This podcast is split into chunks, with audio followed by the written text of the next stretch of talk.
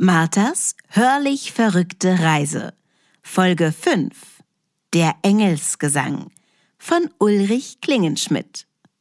Das ist ja ein was, was, was ist denn das? Martha fasst sich an die Stirn.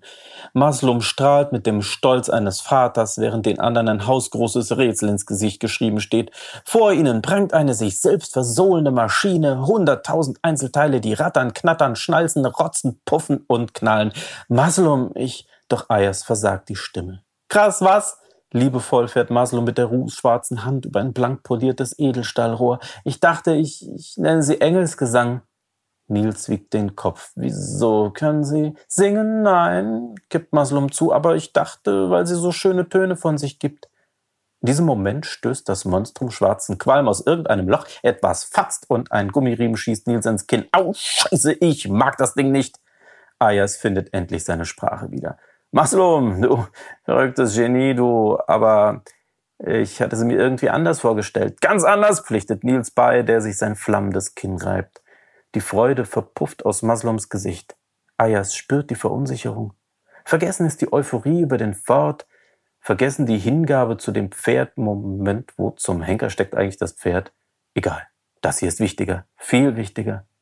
Ayas hebt beschwörend die Hände. Okay, Leute, verfallen wir nicht in Panik. Sorry, Ayas, ich fällt Maslum ihm ins Wort. Es ist einfach so passiert. Ayas patscht Maslum aufmunternd auf die Schultern. Das weiß ich doch. Aber vielleicht versuchen wir uns zu erinnern, weshalb wir eigentlich hier sind. Sofort schießt Marthas Arm in die Luft und sie schnippt voller Eifer. Ich, ich, ja, Martha, um die Welt zu retten.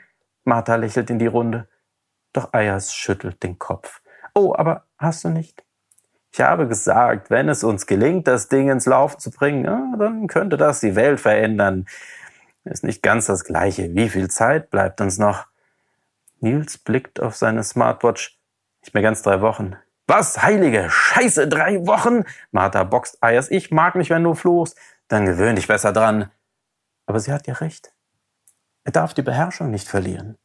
Sie haben sich ablenken lassen. Von Witwen und heißen Kernen und Warmblütern und Zigaretten. Ayers reißt Martha die Zigarette aus dem Mund. Hey, keine Zigaretten mehr. Jeder besinnt sich wieder seiner eigentlichen Begabung. Maslum! Maslum salutiert, du bist der Ingenieur. Die Hand sozusagen. Und du, Nils, bist unser Hirn, Hirn und Hand. Versteht ihr? Und ich versuche möglichst wenig zu saufen und den Überblick zu bewahren. Ich bin das Rückgrat. Und ich? Martha hat wieder die Hand gehoben, wie in der Schule. Nils dreht sich schmunzelnd ab und Martha lässt ihre Hand verlegen sinken. Du, Martha, bist das Herz. Martha wusste, dass dieser Moment kommen würde. Der Moment, wo es wirklich auf sie ankam.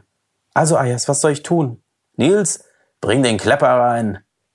Ayas packt Martha an beiden Schultern, denn was er ihr jetzt zu sagen hat, ist von großer Wichtigkeit.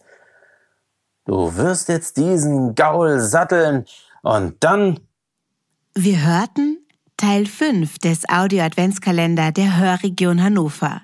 Der Engelsgesang von Ulrich Klingenschmidt.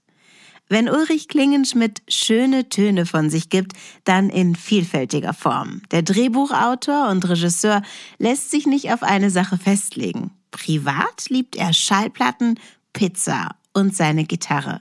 Mit Gitarren kann auch Oliver Perau etwas anfangen und seine besondere Stimme erwartet uns morgen, wenn sich das sechste Türchen öffnet von Marthas hörlich verrückter Reise, dem Audio-Adventskalender für die Region Hannover.